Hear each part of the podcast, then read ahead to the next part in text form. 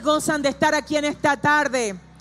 Nosotros hemos tenido un día de victoria, de verdad. Si usted no ha sabido, no se ha enterado de lo que Dios ha hecho hoy aquí, pues les recomendamos que visite, que visite las redes, que visite YouTube para que reciba lo que nosotros recibimos en este día en el segundo como en el primer culto. Y sabemos que Dios ahora vino a completar lo que Él ya ha comenzado a hacer aquí. ¿Cuántos dicen amén? Amén.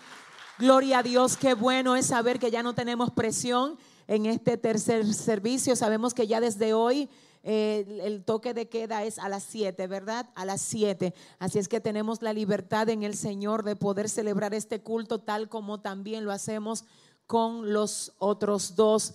Creo que veo caritas por aquí que no habíamos visto antes, así es que para confirmar esto, yo quiero que si usted viene aquí hoy por primera vez, me levante la manita arriba, déjeme verlo, Dios mío. Ay Dios, bienvenido, bienvenida y bienvenido a la casa del Señor.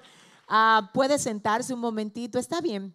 Déjeme solo compartir algo que he estado compartiendo durante todo el día y obviamente también tengo que volverlo a mencionar ahora. Yo tengo que decirles que yo me siento pero demasiada contenta porque hace un tiempo el Señor nos indicó que debíamos de hacer algo que en el momento que recibimos la instrucción para hacerlo no teníamos las condiciones, pero le creímos a Dios y cuando el Señor te da un mandato, aunque en el momento tú sientas que no tienes la forma como llevarlo a cabo, mira, créele a Dios y si Dios te dio esa palabra, actúa en fe.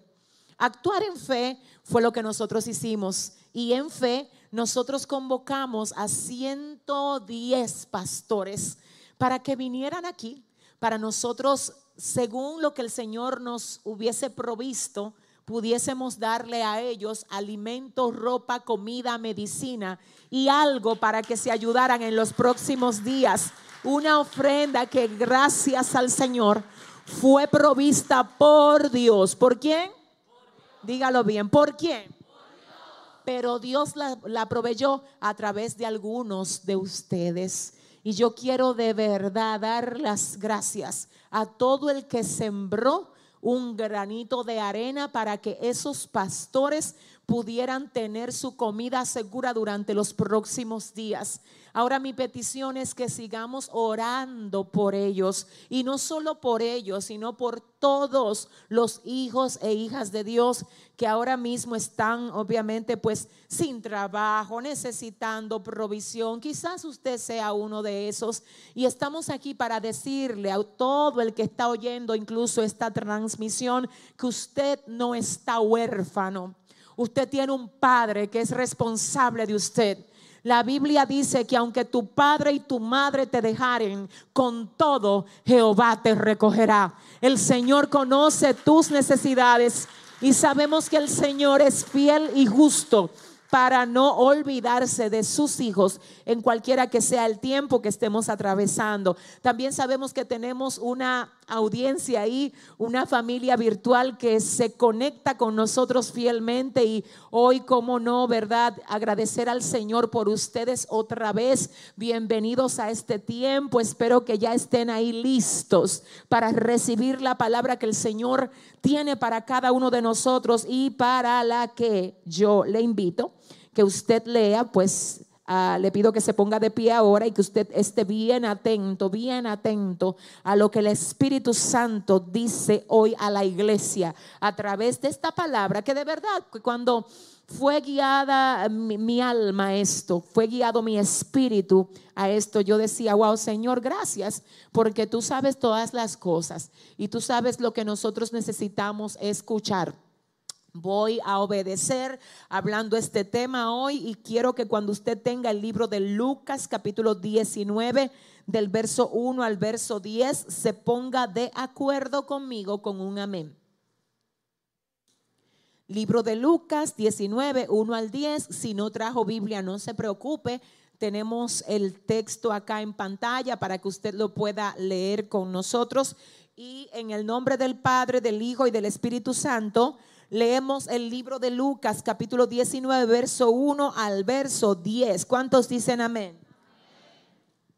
Dice, habiendo entrado Jesús en Jericó, iba pasando por la ciudad y sucedió que un varón llamado Saqueo, que era jefe de los publicanos y rico, procuraba ver quién era Jesús, pero no podía a causa de la multitud, pues era pequeño de estatura.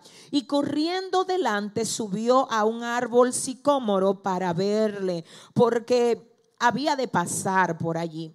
Cuando Jesús llegó a aquel lugar mirando hacia arriba, le vio y le dijo, Saqueo, date prisa, desciende, porque hoy es necesario que yo pose en tu casa. Entonces él descendió a prisa y les recibió gozoso.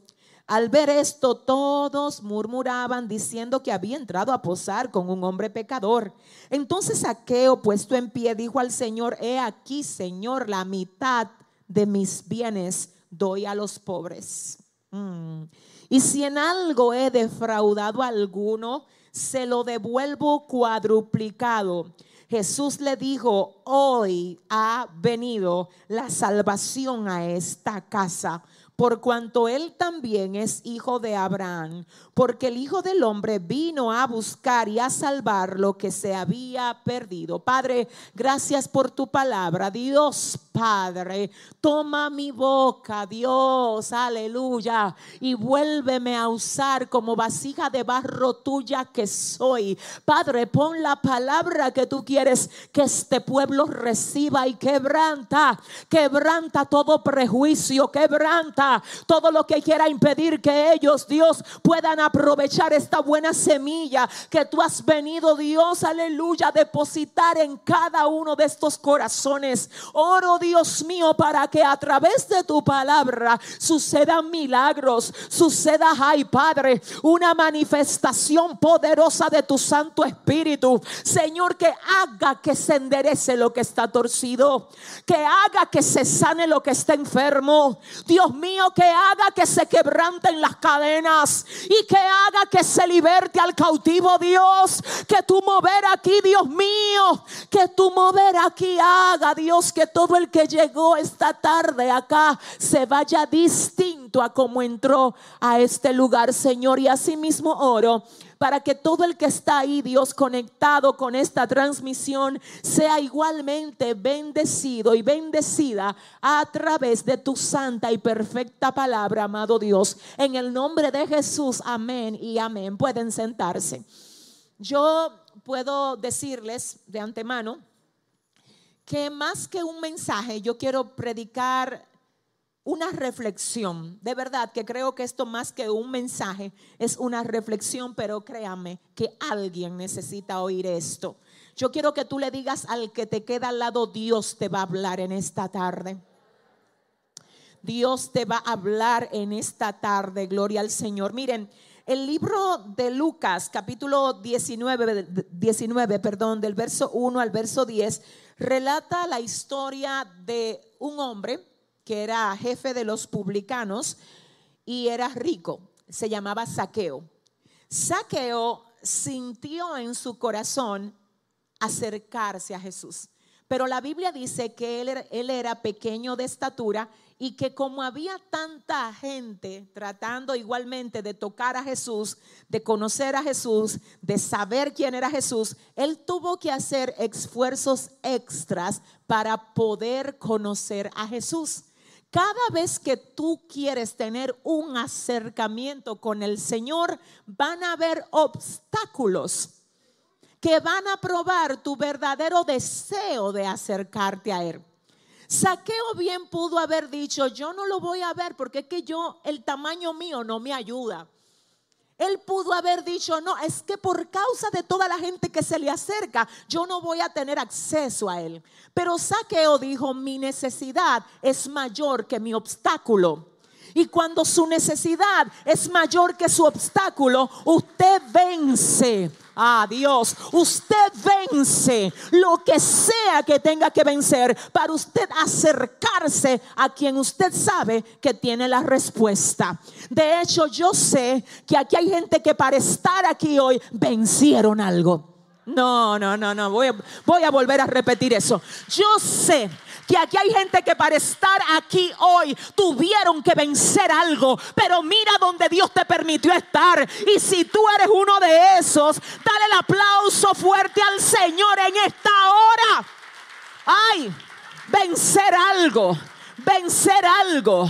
Oye algo, mira, yo quiero decirte esto, ay Dios mío, estar dispuesto a pagar el precio por algo es estar dispuesto a dejar algo bueno ahora para recibir algo mejor más adelante. Saqueo dijo, Saqueo dijo, yo tengo comodidad, yo tengo la nevera llena, yo tengo un carro o dos o tres vehículos parqueados en mi casa, yo no le debo a nadie, a mí todo el mundo me conoce, todo el mundo me respeta, pero me falta algo. Y eso es lo primero que yo quiero que tú sepas. Que hay un espacio en el corazón del ser humano que no lo llenan las posesiones, que no lo llenan las relaciones que tú tengas con nadie, que no lo llena el dinero, no lo llena la inteligencia, no lo llena nada de esta tierra, porque ese espacio fue diseñado para que lo llene el Señor. Ah, Dios mío. Y es por esto, ah, que cuando ese espacio en tu vida fue llenado por Dios, no importa lo que a ti te falte, tú te sientes lleno.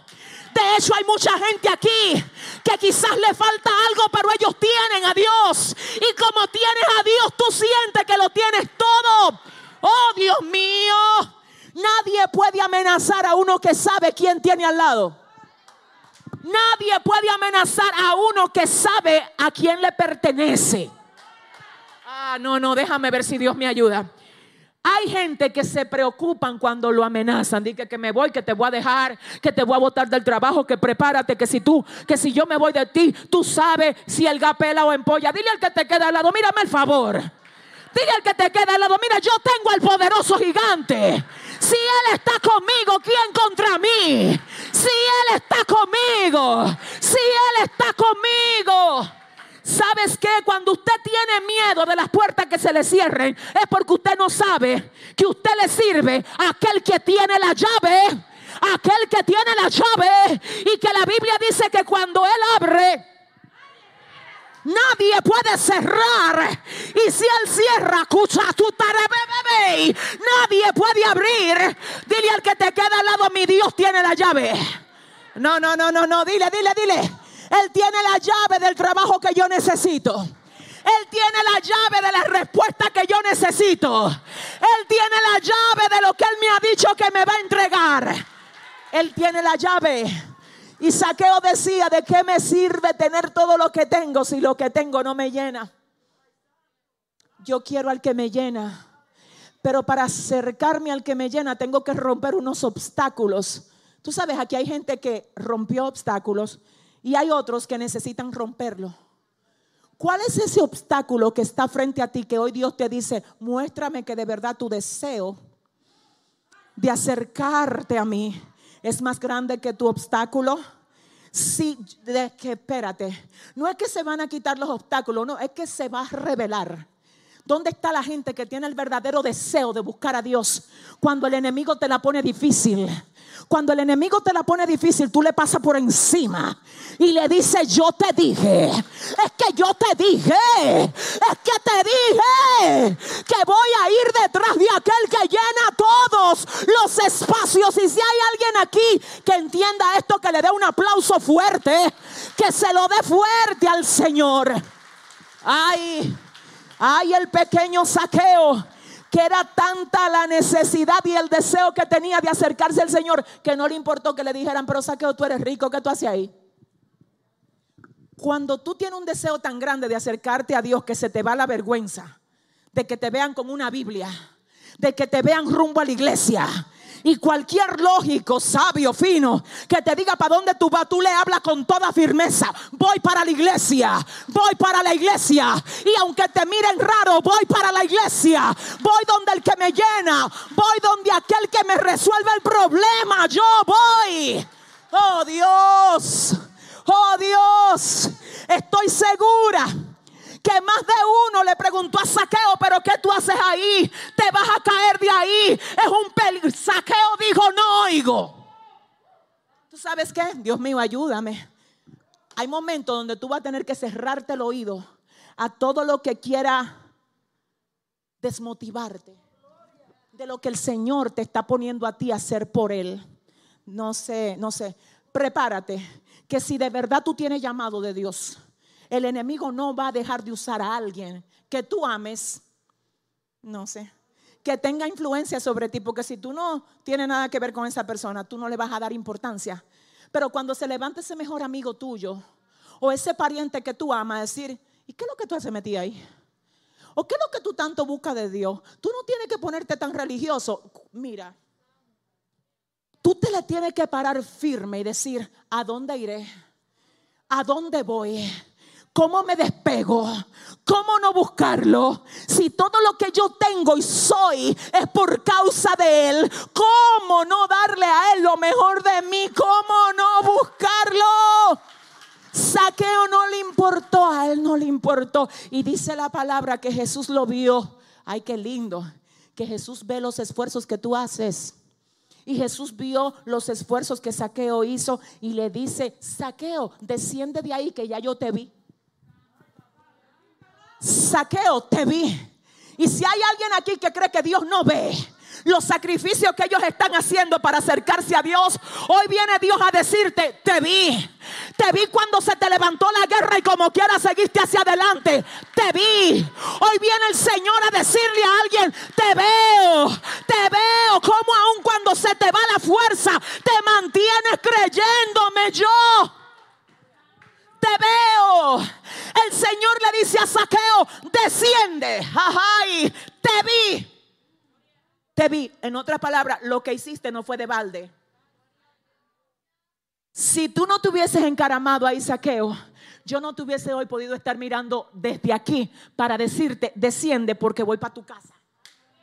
¿Qué significa esto? Así dice Jehová y esto es palabra para alguien. Nada de lo que tú has hecho ha sido en vano. No es que yo vengo a hablar con alguien aquí. Nada de lo que tú has hecho ha sido en vano. Si esa palabra es para ti, dale un aplauso fuerte, fuerte, fuerte al Señor. Oh Dios mío. Oye lo que te dice el Señor. Hay momentos donde Satanás te va a susurrar que muchas de las cosas que tú has hecho, que, que dónde está la recompensa. Que mira, te voy a decir una cosa. Hay recompensas que se reciben de una vez. Y hay recompensas que están programadas.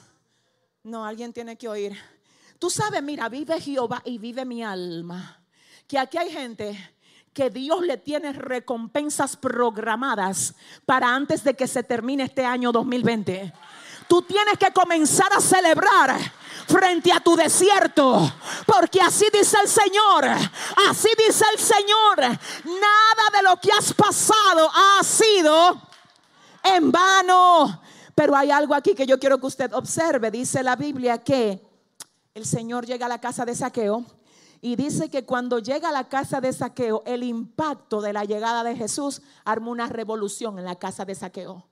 Es por esto que cuando alguien me dice a mí que, que tuvo un encuentro con Dios, mire, le voy a decir una cosa, más de lo que usted pueda decir es lo que usted puede revelar. Aquí Saqueo no solamente habla, él demuestra que hay un impacto y que hay una revolución en su vida por causa de la llegada de Cristo. ¿Qué pasa en tu vida cuando llega Cristo? Es imposible que Cristo llegue a algún lugar y las cosas se queden igual. Cuando Él llega te revoluciona. Cuando Él llega te cambia el lenguaje. Cuando Él llega te cambia la manera de vestirte. Cuando Él llega te cambia la gente con la que tú te relacionas. Cuando Él llega cambia los programas que tú ves. Cuando Él llega cambia la música que tú escuchas. Cuando Él llega, si le vas a dar el aplauso, si le vas, llama. ¡Eh! Llegó Jesús a la casa de saqueo. Llegó Jesús a la casa de saqueo. Y cuando llega Jesús a tu vida, la gente que te trataba antes son los que primero van a decir, ¿y qué te pasó? Tú como que tiene un brillo como que antes no tenía. Ay, pero yo no sé, tú no hablabas así antes. Pero ¿y qué es lo que te pasó? Acuérdate que el diablo te perdió a ti. Antes, cuando tú no tenías Jesús, ay Dios, tú vivías haciendo lo que él le daba la gana. Él te decía, odia, iba tú a odiar. Aírate, ahí va tú a airarte. Ahora cuando vino el más fuerte y le dijo al diablo, suéltala, suéltalo, suéltalo, que es mío, me pertenece. Ahora Satanás te perdió a ti. Ahora tú estás en el reino de Dios y entonces los amigos viejos tuyos se quedaron atados. Y los que están atados, que están donde tú estabas antes, te quieren volver a llevar ahí. Entonces ahora el plan es que tú lo cruces a ellos con tu testimonio de este lado donde Dios te tiene a ti. Pero hay una guerra porque ellos te quieren llevar para allá. Entonces el asunto aquí es, Dios mío, Padre, que cuando usted viene al Señor, usted tiene que romper la reversa y presionar el acelerador. Dile al que te queda al lado, rompe la reversa. Díselo. Dile, dile, dile, dile, rómpela. Rómpela. Rómpela. Saqueo. Oh, saqueo. Llegó Jesús a tu casa. Y por causa de Jesús llegar a la casa de saqueo, dice saqueo, Señor, Señor, la mitad de mis bienes doy a los pobres. Y si en algo he defraudado a alguien, aquello que yo le tomé a alguien, yo se lo voy a volver cuadruplicado. ¿Qué significa eso? Yo no le voy a devolver al que yo le robé los 50 que le robé. No, no, yo le voy a devolver 200. Porque a todo el que yo le tomé algo, por esto que tú produjiste en mí cuando tú entraste a mi casa, es que mi esencia se liberó. Es que se fue de mí la maldad. Es que se fue de mí el egoísmo. Es que tú llegaste, papá. Y donde tú llegas las cosas son diferentes. Hay gente que están peleando con algo. Que ellos creen que son ellos mismos que lo van a vencer. Y te traigo noticias. Tú necesitas llamar al caballero de la cruz y decirle, ven, que esto que yo siento solo tú lo puedes quitar de mí, ven, ven, rompe esto que me ata, ven, cambia lo que tiene que ser cambiado en mí, ven. Y eso fue lo que Saqueo hizo. Saqueo pudo haber, déjame ayudarte. Jesús, en una ocasión dice la palabra que entró a la casa de un fariseo llamado Simón. Y el fariseo llamado Simón, cuando ve que una mujer viene donde Jesús con un perfume en un frasco de alabastro, el fariseo que recibió a Jesús en su casa, Dios mío, él observa esto y se ponen a murmurar diciendo, ¿y cómo se ponen a ponerle un perfume tan caro a Jesús? Oye, pero ¿cómo va a ser? Eso debieron de dárselo a los pobres. Ese fariseo, en vez de arrepentirse con Jesús en la casa, se pone a murmurar. El mismo Jesús en la casa del fariseo y el fariseo murmurando, y Jesús en la casa de Saqueo y Saqueo explicando qué es lo que va a hacer para demostrar que está verdaderamente arrepentido. El mismo Jesús en dos casas. Ah, no. El mismo Jesús en dos casas. El problema no era Jesús, él donde quiera que iba llevaba la misma esencia. El problema era la casa donde él entró.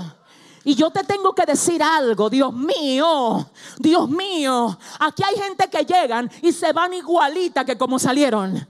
Porque el problema no es la palabra, el problema es la casa donde la palabra entra. Pero hay otros que cuando escuchan la palabra dicen, esa palabra es para mí, esa palabra es para sanar mi espíritu, esa palabra es para sanar mi alma, esa palabra es para llamar, enderezar mi vida, la palabra. La palabra. La Biblia dice que el Señor no quiere que nadie se pierda, sino que todos procedan al arrepentimiento. El tema de mi mensaje de parte de Dios para ustedes es este, diferencia entre remordimiento y arrepentimiento. No, no, así no.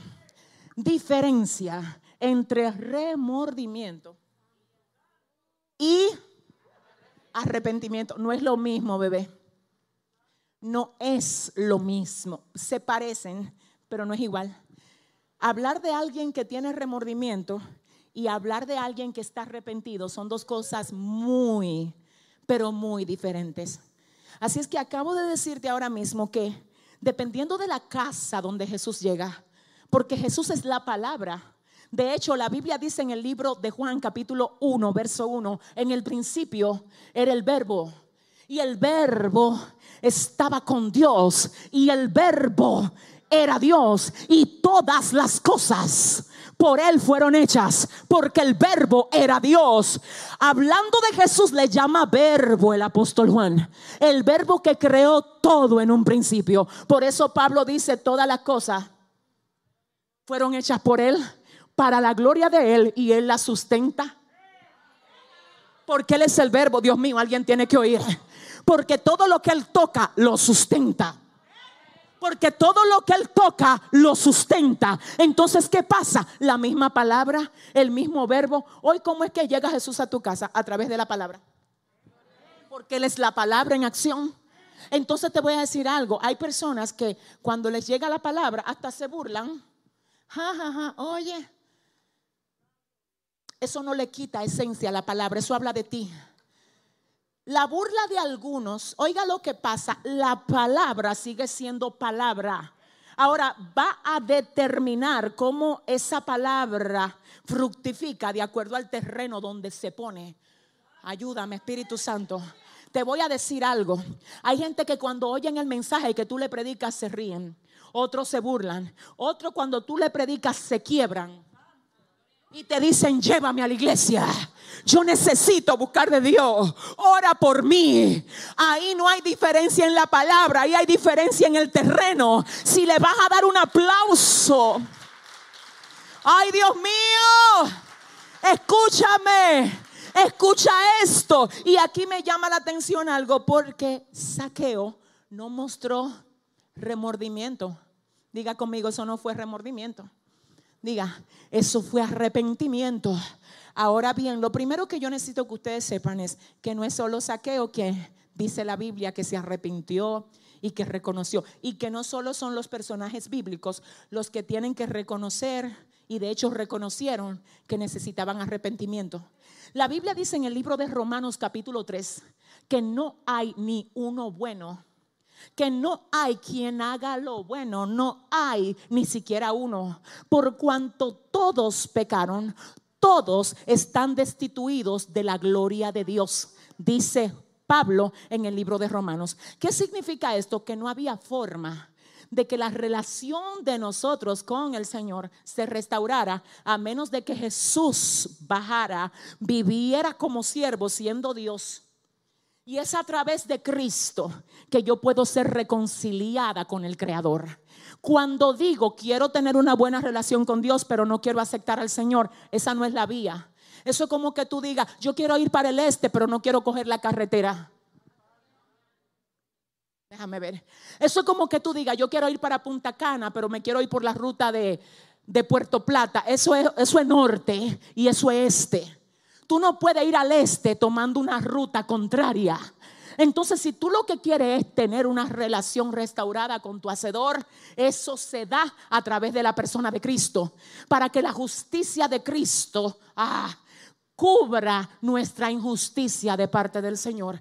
Ahora bien, ¿qué pasa? Escúchame bien, dile al que te queda al lado, Dios te va a hablar. No, pero así no, díselo en serio, dile, Dios te va a hablar. Dios te va a hablar. La Biblia dice que el Señor está a la puerta ahí. Dígalo fuerte, que está la puerta ahí. La puerta que menciona Apocalipsis capítulo 3, verso 20 es el corazón. El Señor siempre está tocándote. Cada palabra que llega a ti es un toque. Y Él está a la puerta y llama. Si alguno abre, ah, Él entra y cena con Él. ¿Sabes por qué hay mucha gente que no le quiere abrir a Jesús? Porque tiene mucho reguero en su casa, adentro. Entonces, cada vez que usted tiene un lío y un rebu en su casa, usted no quiere que le llegue visita. Porque usted dice, yo no quiero que vean los regueros que tengo. Jesús sabe todos los revoluces que tú tienes en tu vida. Y como quiera te está tocando. y te está diciendo, ábreme. Si tú le vas a dar el aplauso, Él te está diciendo, ábreme. Él te está diciendo, yo sé que a ti te gusta hablar mentira, pero ábreme. Yo sé que tú eres medio rebelde, pero tú sabes que ábreme. Yo sé que tú tienes un olío grande en tu casa, pero ábreme. Yo sé que te gusta coger lo ajeno, pero yo sé, ay, ay, ay, yo sé que eres débil, que no tienes carácter, que te falta identidad, pero déjame entrar para que tú veas lo que yo soy capaz de hacer con alguien que me abre. Si le vas a dar el aplauso, dáselo bien. Ay, Padre, ayúdame. Ay, Padre, ayúdame. Ahora hay algo importante. Diga conmigo, todo el mundo tiene que arrepentirse. Y usted quizá dirá, ay pastora, yo ya me convertí, ya yo estoy arrepentido. El problema es que hay mucha gente que confundieron, el, confundieron la transacción. Ajá, ellos creyeron que se arrepintieron y lo que realmente sintieron fue remordimiento. ¿Cómo así, pastora? Porque yo confesé al Señor, ajá. Tú sabes lo que tiene que producir la palabra en ti, acción. Y si usted habló de que, que confesó al Señor, para después usted caer en lo mismo, porque confesar al Señor, a Dios, es decir, públicamente, tú eres el dueño de mi vida. Ya yo muero a mí para que tú vivas en mí. Ay, ay, ay, ay, ay. Si hay alguien que lo entienda, que le dé un aplauso fuerte. Ay, Espíritu Santo. Ay, Espíritu Santo. Hay gente que tienen una dualidad viviendo dentro de ellos. Ellos viven por uno, dos o tres días y después llaman a Jesús y que ahora ven que yo te toca el turno a ti en esta semana. Y ahora yo voy a la iglesia, sirvo esto, que aquello, gloria a Dios. Pero después cuando se te meten los, se te cruzan los cables, entonces tú comienzas a hacer todo lo contrario de lo que a Dios le agrada. Y hoy dice el Señor, mira, yo quiero que si tú de verdad quieres agradarme a mí, es que quiero que arranque desde la raíz todo lo que tú sabes que a mí me desagrada. Y si hay alguien aquí que quiera glorificar y adorar a Dios con su vida, ¡ay! Que le dé el aplauso fuerte al dador de la vida, escúchame. Saqueo, ay Padre, Padre, saqueo hace cosas que ni siquiera se le están pidiendo. Nadie le está diciendo a alguien que, que agarre la mitad de sus bienes para que se lo dé a los pobres. Eso lo produce el arrepentimiento. El ahí no solamente habla de que hay que saqueo dio a los pobres, señores, no. Ahí habla de un desprendimiento. Déjame ver. Lo que expresa saqueo no es solamente que le va a dar la mitad de lo que tiene a los pobres, es que en el momento que Jesús llegó, todo lo demás pasó a un segundo, un tercer plano. Quizá para él lo número uno era la riqueza que tenía. A él no le importaba ya nada de eso. Quizá para él lo más delicado era su reputación, que lo vieran siempre andando fino porque él era señor saqueo. Ahora se le importa subirse a un árbol y que todo el mundo... no es que cuando tú le entregas todo a Dios, a ti no te importa. Ya lo que el diablo usaba para avergonzarte ya no te da vergüenza. Ya lo que usaba para molestarte ya no te molesta. Ya aquello que ocupaba el primer lugar en tu vida, ahora tú se lo pusiste a los pies de aquel que te ha rescatado y te ha dado todo si le vas a dar un aplauso. Ay, diga conmigo, diga conmigo, Dios me va a hablar hoy. Ajá, diga conmigo, saqueo se arrepintió se arrepintió y es imposible que usted se arrepienta y se quede igual. La gente de tu casa va a saber que tú estás arrepentido, no es que porque tú le digas que te está congregando en una iglesia, es porque ellos van a verte y van a ver tu conducta. Porque ahora cuando tú te conviertes al Señor, ya tú te convertiste en la lámpara de esa casa. Hay la lámpara de la casa. Ay, ya tú no puedes venir con la malcriadeza de que a desobedecer a tu mamá. No, ya tú eres el ejemplo de la casa. Ahora todo el mundo va a decir, no, pero es que yo quiero que a mí me pase lo que le pasó a ella. Pero nosotros a veces, que esto no salga de aquí, aquí somos muy santos. Y cuando llegamos a la casa, ay, ay, es como si le dijéramos a Jesús, espérame en la puerta hasta el próximo culto. Si le va a dar el aplauso, dile al que te queda al lado, eso no es así, no. Díselo, no, no, no. Él quiere mudarse dentro de ti y quiere que en cada cosa que tú hagas, tú lo representes a Él. Quiero decirte algo, mira, ¿qué hace una persona arrepentida entonces, pastora? ¿Qué es lo que hace? Señores, una cosa es sentir remordimiento y otra cosa es sentir arrepentimiento. El remordimiento viene de un golpe a la conciencia. La conciencia te acusa porque tú hiciste algo malo. Cuando la conciencia te agarra, la conciencia, no el Espíritu Santo. La conciencia la tiene todo ser humano, aunque no sea cristiano. La conciencia fue puesta por Dios en el corazón del humano y si no la tuviera, no hubiera ni valores ni principios. Porque el Señor fue que hizo al hombre. Y lo hizo tan perfectamente que a pesar del hombre estar apartado de Dios, tiene una conciencia que hace que el hombre sepa lo que es malo y lo que es bueno. ¿Alguien lo sabe? Y hay gente que tiene su vida basada en valores sin ser cristianos. Pero eso está excelente y hay que aplaudírselo. El tema es que no es solo vivir una vida de valores, es estar conectado a la fuente de los valores. ¿Por qué que no es solamente ser bueno? La Biblia dice que esto no es por obra, para que nadie se gloríe. No, no. Si le va a dar el aplauso, si le va, mm, Dios mío, es que esto no es por obras, para que nadie se gloríe. No, señores, escuchen esto. Mi alma adora a Dios. La Biblia habla que todo el que confiesa al Señor como su Salvador recibe la salvación por fe. Ahora el tema es modelar esa salvación. El tema es demostrarla. El tema es vivir una vida conforme a esa decisión de servir a Dios que nosotros hemos tomado. Entonces, en este sentido, el arrepentimiento involucra muchísimo más que un simple remordimiento. Oiga lo que hace una persona que tiene remordimiento. Llora. Se siente muy mal por lo que hizo y te dice, mira, escúchame, perdóname. Pero cuando el perdón se pide desde la base del remordimiento, la persona, lo mismo que te pidió perdón hoy porque hizo, ajá, lo va a volver a hacer otra vez. Porque dice, perdóname, la conciencia le dispara y le hace sentir que actuó mal, pero el problema está aquí. Y el único que cambia este corazón se llama Dios. My God, siento al Espíritu Santo aquí. Entonces, ¿qué es lo que pasa con esto? El Señor no quiere que nosotros lloremos nada más o que solamente nos sintamos mal por la cosa que hacemos. No, el Señor quiere gente decidida. Es que, si, mírate, perdóname, perdóname. Se va a saber cuánto tú amas a alguien, midiendo qué tanto tú estás dispuesto a dar por ese alguien. Es incuestionable el amor que Jesús mostró hacia nosotros. La Biblia dice en el libro de Juan 3:16, porque de tal manera amó Dios al mundo, que ha dado a su Hijo unigénito, para que todo aquel que en Él cree no se pierda, mas tenga vida eterna. El Señor no me dio bagazo a mí. Él me dio lo mejor de Él. Me dio a su Hijo unigénito. Y si Él me dio lo mejor a mí, ¿cómo yo le voy a estar dando residuos a Él? Si le vas a dar un aplauso, ay Dios, dáselo bien.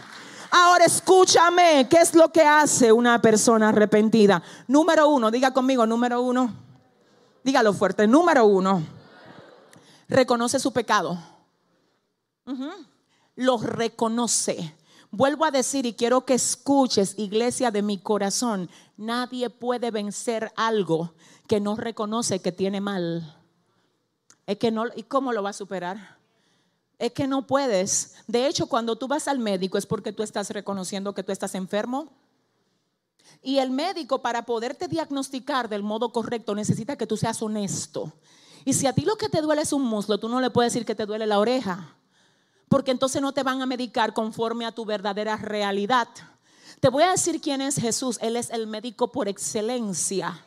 Él te dice, ven acá, dime dónde que tú estás enfermo, dónde que está el problema tuyo, que yo te voy a reparar, yo te voy a libertar, yo te voy a cambiar, yo te voy a hacer una nueva criatura. Ven, dime, déjame decirte algo. La Biblia dice que en una ocasión un hombre llamado Jacob peleó con un ángel y que cuando el ángel le preguntó, ¿cómo te llamas? Él dice, Jacob me llamo. El nombre Jacob se traduce como usurpador, engañador y mentiroso. Cuando el ángel le pregunta a Jacob que cómo se llama, él le dice, me llamo usurpador, engañador y soy un mentiroso. Tú quieres seguir cargando tú eso como de que, tú puedes engañar a todo el mundo y burlarte del sistema. No le crees engaño al diablo. Porque el Señor conoce la cosa donde, donde tú estás débil. Él conoce el pie por donde tú cojeas, aunque tú no se lo digas. Ahora, cuando Él te pregunta y te dice, ¿dónde tú estás enfermo? Ven para sanarte. No es porque Él no lo sabe, es porque Él quiere que tú se lo confieses. El día que tú le confiesas a Dios eso que tú crees que nadie sabe de ti, pero que Dios lo sabe. Tú sabes, hay gente que está llena de amargura porque alguien le hizo algo. Y el Señor te dice, ven, entrégame esa amargura para yo sanarte. Hay otros que están llenos de celo, de envidia, de rencilla. Y Dios dice, déjame, ven, dame eso para yo sanarte. Dios no va a publicar por Twitter lo que tú le dijiste. Él no es igual que algunos amigos que andan por ahí, que tú le cuentas algo y ya a la media hora lo sabe toda la ciudad. No, no, no. Si le va a dar el aplauso, si le va a dar el aplauso él te dice, ven, dime que yo te sano. Entonces, número uno, ¿qué es lo que hay que hacer? Reconocer el pecado, porque no voy a poder ser libre de algo que no decido confesar. Número dos, ¿qué hace una persona arrepentida? Dos, se aparta. se aparta. Porque una cosa que usted diga, sí, yo reconozco, ah, déjeme ayudarle. Hay gente que tiene un nivel claro de reconocimiento de las cosas que están haciendo mal y lloran, pero esa parte de reconocer para que se pueda contar dentro de los pasos del verdadero arrepentimiento, tiene que estar acompañada de otras cosas, porque aún lo que solo sienten remordimiento también reconocen. ¿Alguien entendió? Los que sienten remordimiento dicen, sí, es verdad, yo soy así porque yo no me manejo bien, yo tengo un carácter fuerte, yo soy una persona difícil. Ay, Dios mío, sí, wow. Remordimiento. Tú reconoces en un estado de remordimiento. Ahora, el que está arrepentido reconoce, o sea que en los dos estados hay que reconocer. Ahora, ¿cuál es la diferencia de este estado? Lo que dice el libro de Proverbios capítulo 28, verso 13. El que encubre sus pecados no prosperará, mas el que los confiesa y se aparta. ¡Ay Dios! ¡Hey! Mas el que los confiesa y se aparta alcanzará misericordia. ¡Ay! Dios mío, Dice el Señor, no importa lo grave que haya sido, si tú me lo confiesas y si tú te apartas, yo voy a tener misericordia de ti. Yo no voy a dejar que nadie te acuse por algo que ya yo te hice libre a ti. La Biblia dice que nadie puede llamar inmundo lo que Dios limpió. Nadie puede acusar a los escogidos de Dios, pero eso es cuando los escogidos se mantienen limpios después que Dios los limpió. Dios mío, Dios mío. ¿Cuál es el paso número uno, iglesia? Reconocer, ese es el paso número uno. Luego de reconocer, ¿cuál es? Apartarse. Apartarse. Sí, yo reconozco que ese amigo mío no es muy buena influencia, pero de que sale de aquí lo llama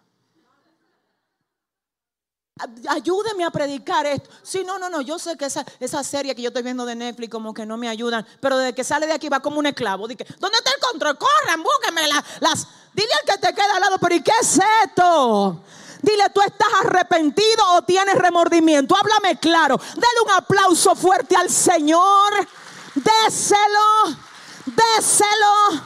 Ay, sí, Señor, mira, yo soy una persona que, tengo un problema de hablar mentira, tengo esa grietecita. Ay, sí, oren por mí. así, la lágrima, lo moco. Ay, gloria a Dios. Desde que se presenta cualquier escenario para ellos taparse, Ahí van otra vez a agarrar el arma con la que el diablo lo tiene atado. ¿Cuál es la mentira? Déjame decirte algo, porque mañana en el discipulado tengo que hablar de la mentira. Ajá. Esa es la próxima arma, la integridad. Y nos vemos aquí mañana. Dile al que te queda al lado, nos vemos aquí mañana. Nos vemos aquí. Dile a tu vecino, la pelea va. Dile, la pelea va en todo lo que haga. Shaya. Dios me ha dicho, Dios mío, en todo lo que Dios quiere hacer conmigo, voy a tomar las armas de mi milicia, que no son carnales, sino poderosas en Dios para la destrucción de fortaleza. Alguien tiene que cansarse hoy aquí.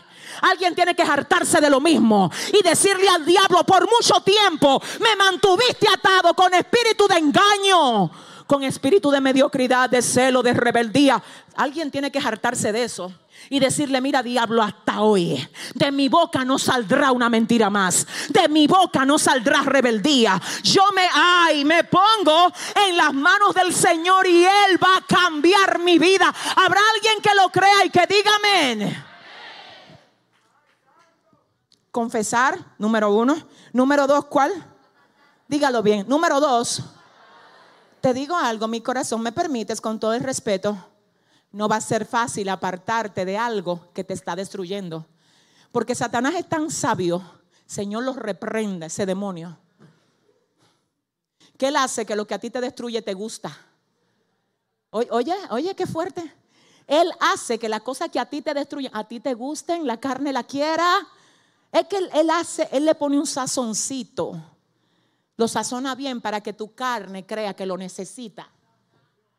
Pero por cada cosa de esa que tú consumes, te estás destruyendo. Pero Él le puso sabor a eso y no va a ser fácil. Pero cuando tú buscas a Dios, ah, la Biblia dice, todo lo puedo en Cristo que me fortalece todo lo puedo en Cristo que me fortalece. Si usted le va a dar un aplauso a Dios, déselo bien, déselo bien. Oiga algo. Yo aprendí que cuando tú te tienes que desprender de cosas que a Dios no le agradan, te va a doler, pero que el dolor de no desprenderte de eso será más fuerte más adelante. Porque que eso no vino a ser, es que tú crees que, que vino a ser tu amigo, vino a destruirte. Lo que pasa es que tan sabio ese espíritu que te quiere entretener, que te quiere tener en el piso, que hace que a ti te guste, que tú creas que puedes jugar a los dos bandos, que un día soy cristiano, un día estoy. No, no, no. Te voy a decir, esto es para gente seria, esto es para gente valiente, esto es para gente que no quieran andar en relajo, esto es para gente, uh, shama, que digan yo me levanto como la generación que Dios quiere usar en este tiempo. Ay, Dios mío, escucha esto, iglesia. Número uno, reconoce el pecado. Número dos, se aparta. Número tres, ay, ay, ay, ay. Son cuatro. ¿Cuántos son? ¿Cuántos son? Número tres, restituye hasta donde le sea posible. ¿Y qué es eso, pastora Yesenia? ¿Cómo así?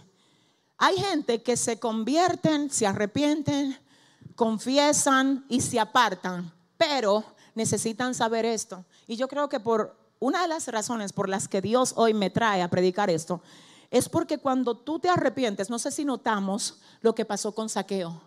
La Biblia dice que él dijo, le voy a dar la mitad de mis bienes a los pobres y si en algo he defraudado a alguno, se lo voy a devolver cuatro veces.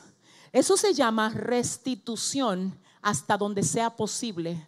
Pero ¿qué es lo que eso significa? Que si tú te convertiste al Señor y tú sabes que tiene un malentendido con alguien, que tiene una enemistad con alguien, que le robaste dinero a alguien, Espíritu Santo, ayúdame, cúbreme aquí, que le hablaste, que edificaste algo sobre algún engaño.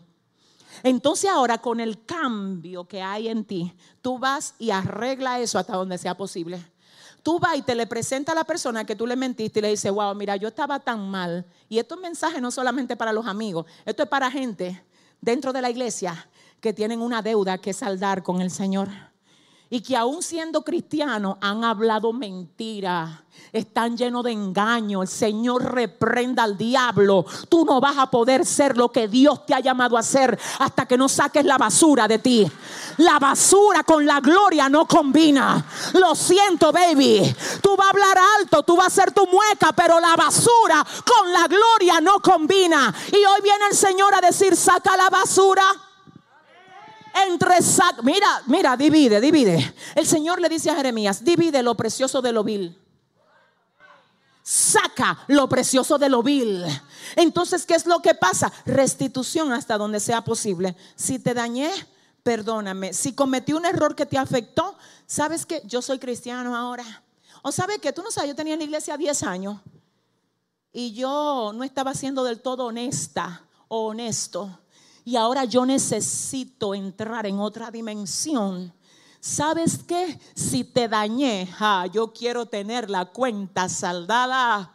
Si yo te ofendí, si hay algo que yo puedo hacer para restituir el daño que te hice, mira, aquí yo estoy. No le hagas, escúchame, no le hagas una película a todo el mundo de que ya tú eres cristiano y toda esa gente con la que tú eras enemigo antes siguen siendo tus enemigos. ¿Dónde está el testimonio suyo? ¿Dónde está la conducta renovada? Vaya, vaya y restituya. Vaya a través de una llamada y dígale, soy otra persona, no soy el mismo. Perdóname por el daño que te hice. No actué bien, estaba ciego. Satanás me tenía atado, pero ahora el Señor me ha encontrado. Ahora soy nueva criatura. Ahora no soy el mismo. ¿Y sabe lo que va a pasar? Déjeme decirle lo que va a pasar. Eso que usted va a hacer va a actuar como parte de su predicación para esas personas a las que usted se le acerque para restituir hasta donde sea. Dígalo fuerte, hasta donde sea. Número cuatro, número cuatro, toma decisiones firmes para no caer en lo mismo. Hay gente que el problema que tienen está en tomar decisiones radicales. Te falta brío a ti a veces para decir, mira, yo te voy a decir una cosa, cuando algo representa un peligro para ti, la Biblia dice, si tu mano derecha te es ocasión de caer, córtala. Si tu ojo derecho te es ocasión de caer, sácatelo. Porque es mejor que tú te salves sin un ojo y sin una mano que te vaya entero al infierno. Entonces, si me habla de, cortar mano y sacar, eh, dile al que te queda la ay padre. Oiga, esto, eh, sacar ojo, cortar, eso está terrible. Ahí mismo me está diciendo, si ese trabajo inmundo que tú tienes te está haciendo caer en cosas que a mí no me agradan. Gente evangélica vendiendo licor. Wow. Gente evangélica bebiendo, eh, vendiendo puros y tabaco. Hay gente que están trabajando en lugares que a Dios no le dan honra, en banca de lotería, de apuesta. No, Señor. Ay, pastor, es el único trabajo. Métase con Dios en ayuno y en oración para que Dios lo saque de ahí. Usted no puede estar colaborando con un sistema de tinieblas cuando usted le pertenece al reino de la luz. Si le vas a dar el aplauso, dáselo bien. Escucha esto. Toma decisiones firmes para no caer, perdóname, ahora el Señor me acaba de dar aquí algo para ti. No me tienes que hablar a mí, no se trata de mí, se trata de Dios y tú.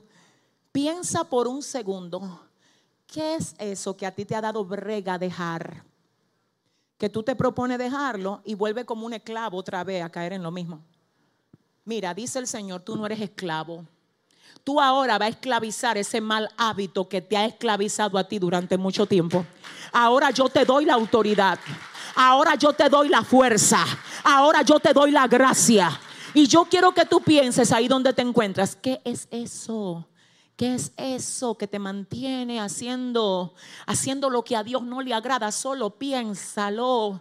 Y ahí donde tú estás, dile, Dios, yo sé que tú quieres cambiarme.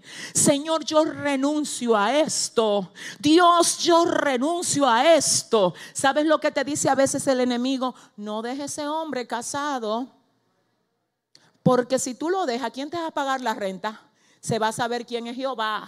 El día que tú lo dejes y tú le digas a Dios, mira, por amor a ti, por amor a ti, por amor a ti. Joven fui, ay, ay, ay, y he envejecido y no he visto justo desamparado, ni su simiente que mendigue pan. Yo sé que estoy golpeando algo.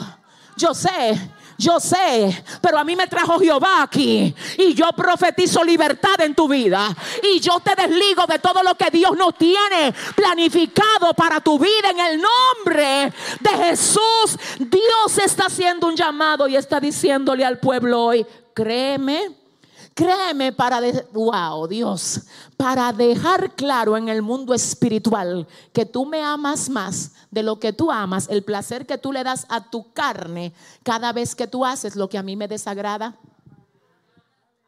Dios. Escucha, voy a repetir. Cuando una persona está arrepentida, arrepentida, perdón. Número uno, reconoce su pecado. Dos, se aparta. Tres, restituye hasta donde sea posible. Cuatro, toma decisiones firmes para no caer en lo mismo. Le voy a decir algo, miren, yo tengo pastoreando desde que tenía 17 años. Y yo he visto, y voy a tomar este ejemplo, este ejemplo porque sé que de algún modo tiene que ver con esto. Yo he visto cómo hay matrimonios que luego de una infidelidad pueden restaurarse. ¿Y usted sabe por qué? Porque la persona que falla dice lo que sea que yo tenga que hacer para salvar mi matrimonio, yo lo voy a hacer. A mí en una ocasión me tocó tratar un caso de un hombre que dijo, pero es que lo que sea, pastora, el problema fue en el trabajo, pues yo me voy del trabajo. Mi familia vale más que ese trabajo. Si me tengo que mudar de la ciudad, me mudo de la ciudad. Yo no quiero nada que amenace mi familia, pastora. Pero ¿sabes qué? Yo también he tratado casos de hombres que van, yo la amo, yo la quiero, la lágrima. Pero ella tiene que entender que yo soy débil, ella me descuidó, ella qué sé yo, que está justificando tu mal. Cuando usted se pone a justificar su mal, de que usted es malcriado y que porque su mamá, mire, mire, mire, la justificación es enemiga del arrepentimiento.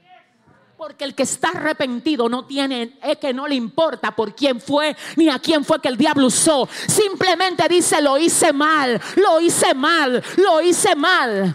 El que está verdaderamente arrepentido toma las acciones que tenga que tomar y dice, ¿sabe qué, Señor? Mientras yo viva en este cuerpo, voy a tener un problema. Ven, mátame, ven y vive tú. No sé.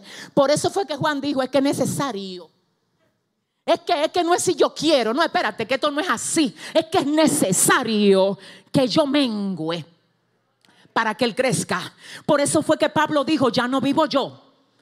Pablo, el que anda buscando a Pablo, ya no es un problema porque ya no lo van a encontrar. ¿Y a quién es que vamos a encontrar cuando nos acercamos a Pablo? Al que vive en mí. Ahora mi pregunta es, ¿a quién es que la gente encuentra cuando se acerca a ti? A Zeneida Gómez. No, a Yesenia Ten, no, usted no va a encontrar a Yesenia Ten. Yo no quiero que usted encuentre a Yesenia Ten. Yo quiero que usted conozca al que vive en mí. Al que vive en mí, al que vive en mí. Cuando la gente se acerca a ti, no es a ti que te tienen que conocer. ¿A quién es? al que vive en ti por causa del arrepentimiento. Y termino con esto. Dile al que te queda al lado, corre, que ahora sí se va a poner esto serio. Dile, dile, corre, corre. Le voy a decir algo, no se deje confundir por una falda larga, ni por una corbata. Y yo soy de las que creo que la gente de Dios tiene que identificarse y tiene que, ah, tiene que notársele en su pudor que es siervo de Dios. Pero el problema es que hay mucha gente vistiendo ahora con falda larga que no tiene nada de Dios en su corazón. Y si usted lo que anda buscando falda larga para identificar dónde está Dios, le tengo que decir que usted está haciendo la evaluación incorrecta. La corbata no es lo que habla. Tú me estás mirando la forma. Yo te vengo a hablar de fondo. No, no. No, no, no. Déjame, déjame ver. Esto se va a poner difícil aquí un poco. Mire, déjame decirle algo. Cuando alguien llega a tu vida, tú tienes que pedirle a Dios discernimiento. Porque a veces la forma linda que tienen hace que a ti se te olvide o que tú descuides la urgencia de examinar el fondo. Te explico, te voy a explicar algo ahora. Dios mío, cúbreme con tu sangre preciosa. Esta copa, señores, que ustedes ven aquí es de cristal, ¿verdad que sí?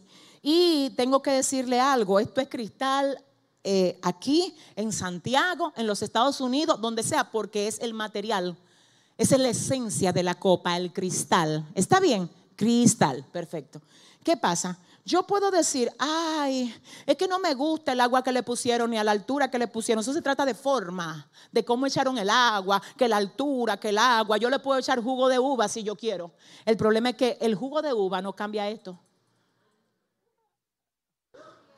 Sí, sí, sí. Si le va a dar el aplauso, escúcheme.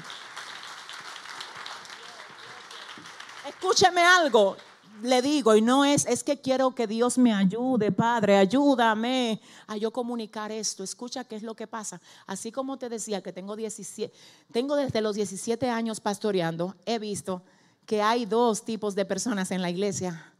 Hay uno, déjame decirte, que vienen con una mala forma y la mala forma se trabaja y tú los formas.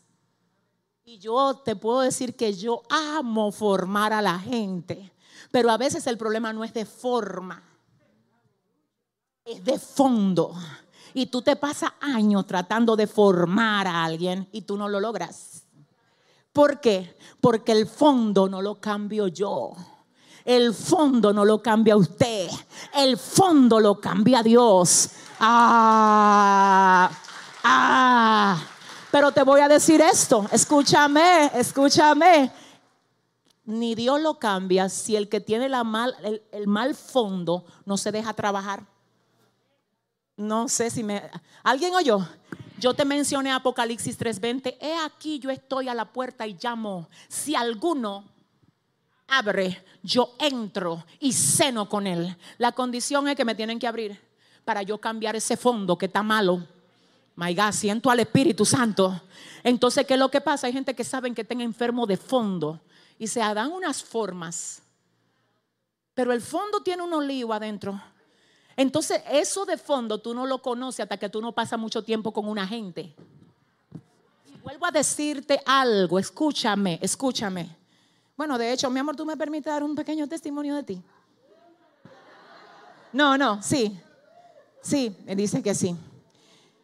Este caballero, créalo o no, el diablo diga que sí o que diga que no, a mí no me importa. Lo importante es que Dios a mí me habló y a mí me guía el cielo.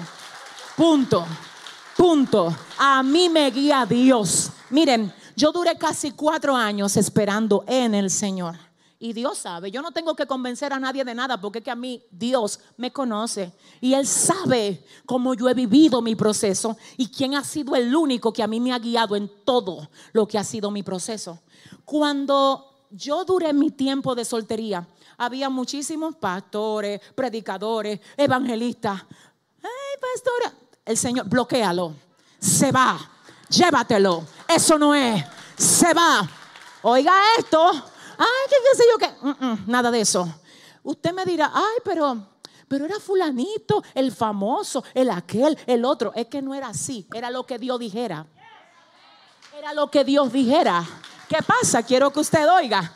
Llega el tiempo en el que yo tengo que viajar a Puerto Rico y faltando un mes me agarro un profeta luego de un discipulado aquí.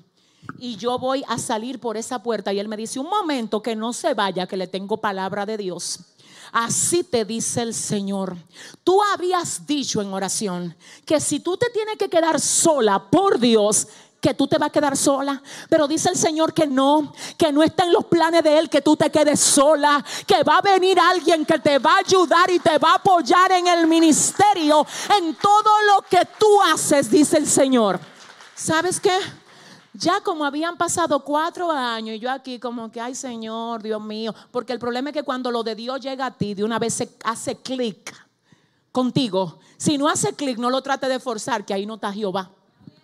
yo no te estoy hablando ni que de vice ni de trice, no dile al que te queda al lado, mira, reprenda al diablo. ¿Eh? No, que si tiene vice, que si los ojos. Mire, no es de eso. Yo no te vengo a hablar de forma. Yo no te vengo a hablar de forma. Yo te vengo a hablar de fondo. Porque te tengo que decir que hasta el diablo que se mete en un gimnasio tres, horas al día, le salen bice y le salen trice. Él sabe dónde venden la corbata allá en Blue Mall. Entonces, si lo que tú andas buscando es bice, trice, corbata y jipeta, para tú determinar si algo viene de Dios, dile al que te queda al lado, estamos feo para la foto. ¿Alguien está entendiendo hoy lo que el Señor? Entonces resulta que el Señor me lleva a Puerto Rico y allá acontece, allá acontece, Dios mío, Padre, Padre.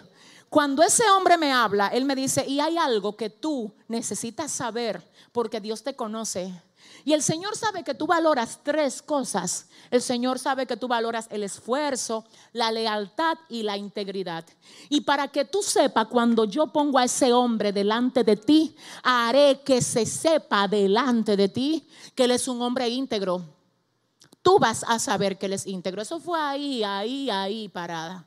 Resulta que llegamos a Puerto Rico, allá conocemos, bueno, de hecho él ya había venido varias veces aquí e incluso a la otra iglesia desde hacía exactamente como un año antes de que nosotros tuviésemos contacto directo de saludo, de hola, ¿cómo está? Pero cuando yo me estoy despidiendo ya casi de allá de Puerto Rico, luego de terminar nuestra asignación en aquel lugar, resulta que él es una persona que es un gestor, él es un empresario, es un gestor, es un brillante empresario, que Dios lo bendiga, pero no era eso lo que yo andaba buscando. Nada más no era eso, yo tenía que saber qué dice Jehová ¿Alguien está entendiendo? Ya vi que el tipo no es casado. Ya vi, ya vi, espérese que yo, espere, quiero que usted oiga, porque es que yo no andaba buscando un hombre, yo andaba buscando una respuesta de Dios. Ah, Dios mío. Es que si era un hombre, eso está lleno de hombre allá. No es hombre, es una respuesta. No es una mujer que usted necesita, es una respuesta de Dios para su vida. En una mujer elegida por Dios para su vida. ¿Habrá alguien aquí que entienda? Pero oiga lo que acontece ahora. Yo estoy tranquila porque yo casi ni hablo cuando ando en los viajes, eso es ahí. Hablo si entran conversaciones conmigo porque entiendo y creo en la prudencia y que todo tiene su tiempo. Si usted es un ministro, usted tiene que saber hasta medir sus palabras. Así que yo estoy tranquila ahí en mi parte de atrás. Ahí, bueno, Omar, que anda con nosotros, él siempre ha sido un protector del ministerio, que Dios lo bendiga, ustedes lo conocen, multimedia de aquí de la iglesia. Él me dice, pastora, este chico, Joan Bonilla, él quiere ayudarle con el tema de sus libros. Él quiere lograr que usted firme un acuerdo con un editorial que pueda llevar sus libros alrededor del mundo. Y yo le he dicho a Omar, tú sabes, Omar, que yo no manejo eso, eso lo maneja Rosy. Pero en esos términos, como de entregar los libros, así como que para alguien que lo trabaje y lo pueda llevar alrededor del mundo, hay que conocer más a la persona. ¿Sabe lo que pasó? Omar llama a Lenny Salcedo. ¿Cuánto conocen a Lenny Salcedo aquí? Lo llama y Lenny Salcedo le deja una nota a Omar. Y Lenny dice a Omar en la nota de WhatsApp, dile a la pastora Yesenia que ese es el hombre íntegro que Dios le había dicho que ella iba a conocer en este tiempo.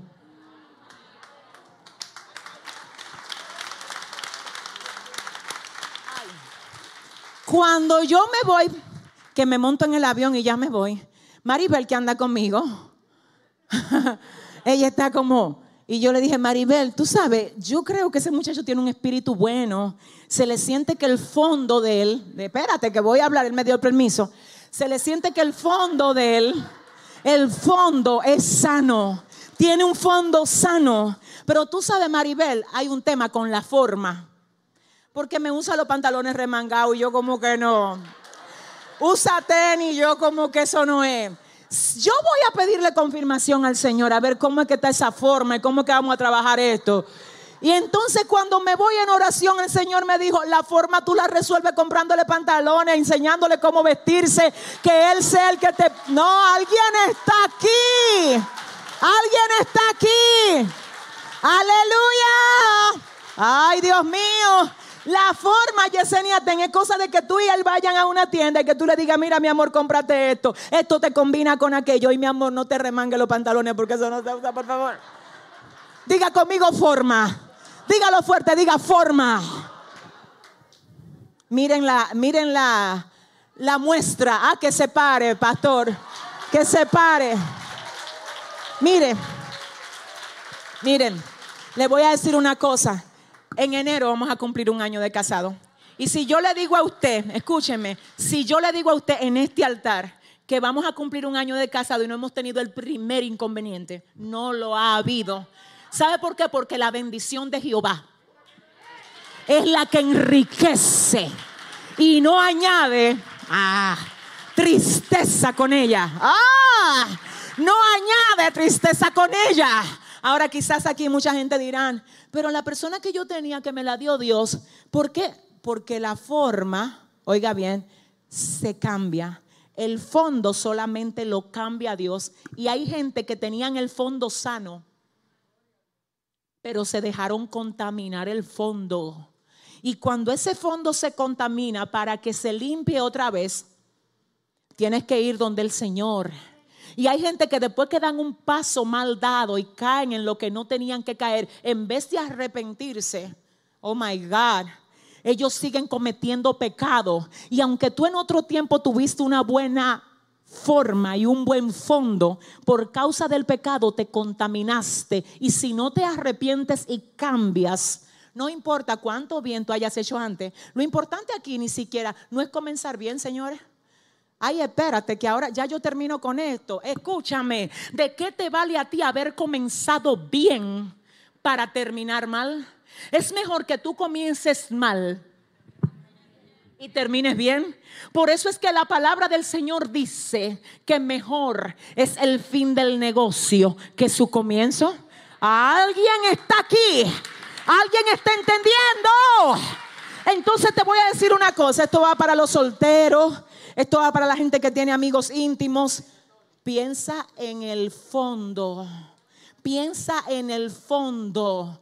Escúchame, te voy a decir una cosa. No, que yo lo quiero así, que Jehová me lo mandó así. Yo quiero irte así mismo en cinco años.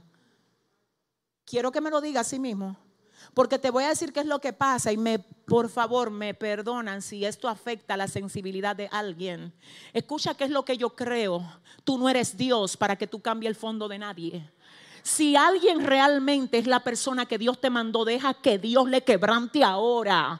Deja que Dios trabaje con eso. Aunque tenga la mala forma, si camina torcido, dile, mira mi amor, enderezate. No, no, coge tú esa lucha. Mi amor, tú caminas como con un pie doblado. No, mira, mira cómo es que se camina. Aldo, mira lo que sea, pero cuando se trate de forma.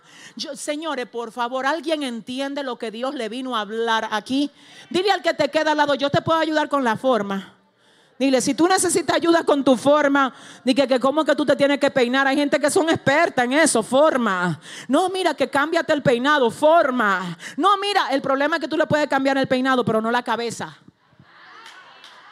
El problema es que tú le puedes cambiar la camisa, pero no el corazón. El problema es que tú le puedes cambiar los zapatos, pero no la intención de hacia dónde mueve los pies. Diga conmigo, forma y fondo no es lo mismo. Póngase de pie, iglesia. Póngase de pie. Ay, Dios mío. Levanta tu manita al cielo. Padre, gracias por este tiempo. A tu nombre damos toda la honra, toda la gloria y todo el honor. Ay, Dios mío, gracias. Gracias por este día maravilloso que hemos tenido en tu presencia. A tu nombre sea toda la gloria y toda la honra. Ahora Dios, yo procedo en tu nombre a pedirte, Señor, que la obra que tú has comenzado en cada una de estas personas que llegaron aquí hoy, tú la completes, Señor. Complétala, Dios, y desarraiga todo lo que tenga que ser desarraigado. Dios endereza todo lo que tenga que ser enderezado, Padre. Ay, trabaja con tu pueblo, trabaja con tus hijos, Dios. Oh Señor, te necesitamos. Límpianos, cámbianos, Señor. Estamos en tus manos en el nombre poderoso de Jesús. Te necesitamos, aleluya. Yo quiero preguntar antes de despedir, ¿habrá una vida hoy que quiera Jesús en esta tarde? Habrá alguien que diga, wow, pero yo necesito que el Señor me cambie el fondo. Yo necesito cambiar de vida. Yo no estoy bien. Habrá alguien que quiera hoy reconciliarse, que quiera hoy acercarse a Jesús, que quiera hoy, Dios mío, oh. Oh, cambiar lo que es por lo que Dios quiere que ella o él sea.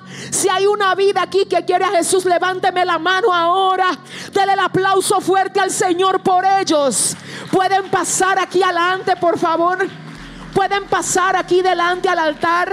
Estamos aquí dispuestos a orar por ustedes. Ay, Dios mío, gracias. Ay, Padre, gracias. Gracias. Gracias. Gracias. Aleluya. Oh, oh, gloria a Dios. Yo quiero que la pastora venga y haga el... Wow, Dios mío, qué tremendo. Que haga la oración. Ahora, gloria al Señor. Y asimismo estamos convocando y llamando a esas personas que están ahí en las redes, que saben que Dios ha permitido que les llegue este mensaje, porque necesitan tener un encuentro con el Señor. Si tú también hoy quieres dar este paso tan importante, déjame decirte que no importa la distancia, que tú puedes ahí donde te encuentras. Wow Ay, Dios mío, tú puedes ahí pronunciar esta oración y si lo haces, si tú lo haces, ay, si tú lo haces, vas a estar dentro de lo que es la familia de Cristo. Y el Señor a partir de hoy comenzará un proceso de cambio de fondo y de forma. Así es que si hay alguien en las redes que quiere recibir al Señor con nosotros, necesito, dele el aplauso al Señor por todas esas personas que están ahí conectadas diciendo yo quiero, yo acepto, yo recibo al Señor como mi dueño, como mi salvador. Tengo cuatro vidas aquí. Pregunto, ¿hay alguien más que hoy diga yo también quiero a Jesús? ¿Hay alguien más aquí? Yo quiero que usted me levante la mano sin ningún temor. Yo quiero que usted sepa, ay, que no hay que estar listo para acercarse al Señor. Que Él es el quien alista, Él es quien alista, Él es el que prepara. No es de que yo me voy a preparar, no. Usted viene sin preparar y Él lo prepara. ¿Cuántos dicen amén? Así es que yo pregunto, ¿habrá una vida más aquí que quiera a Jesús en esta tarde? ¿Habrá alguien más que levanta su mano y dice, yo también quiero a Cristo hoy? Aleluya, como saqueo, como saqueo.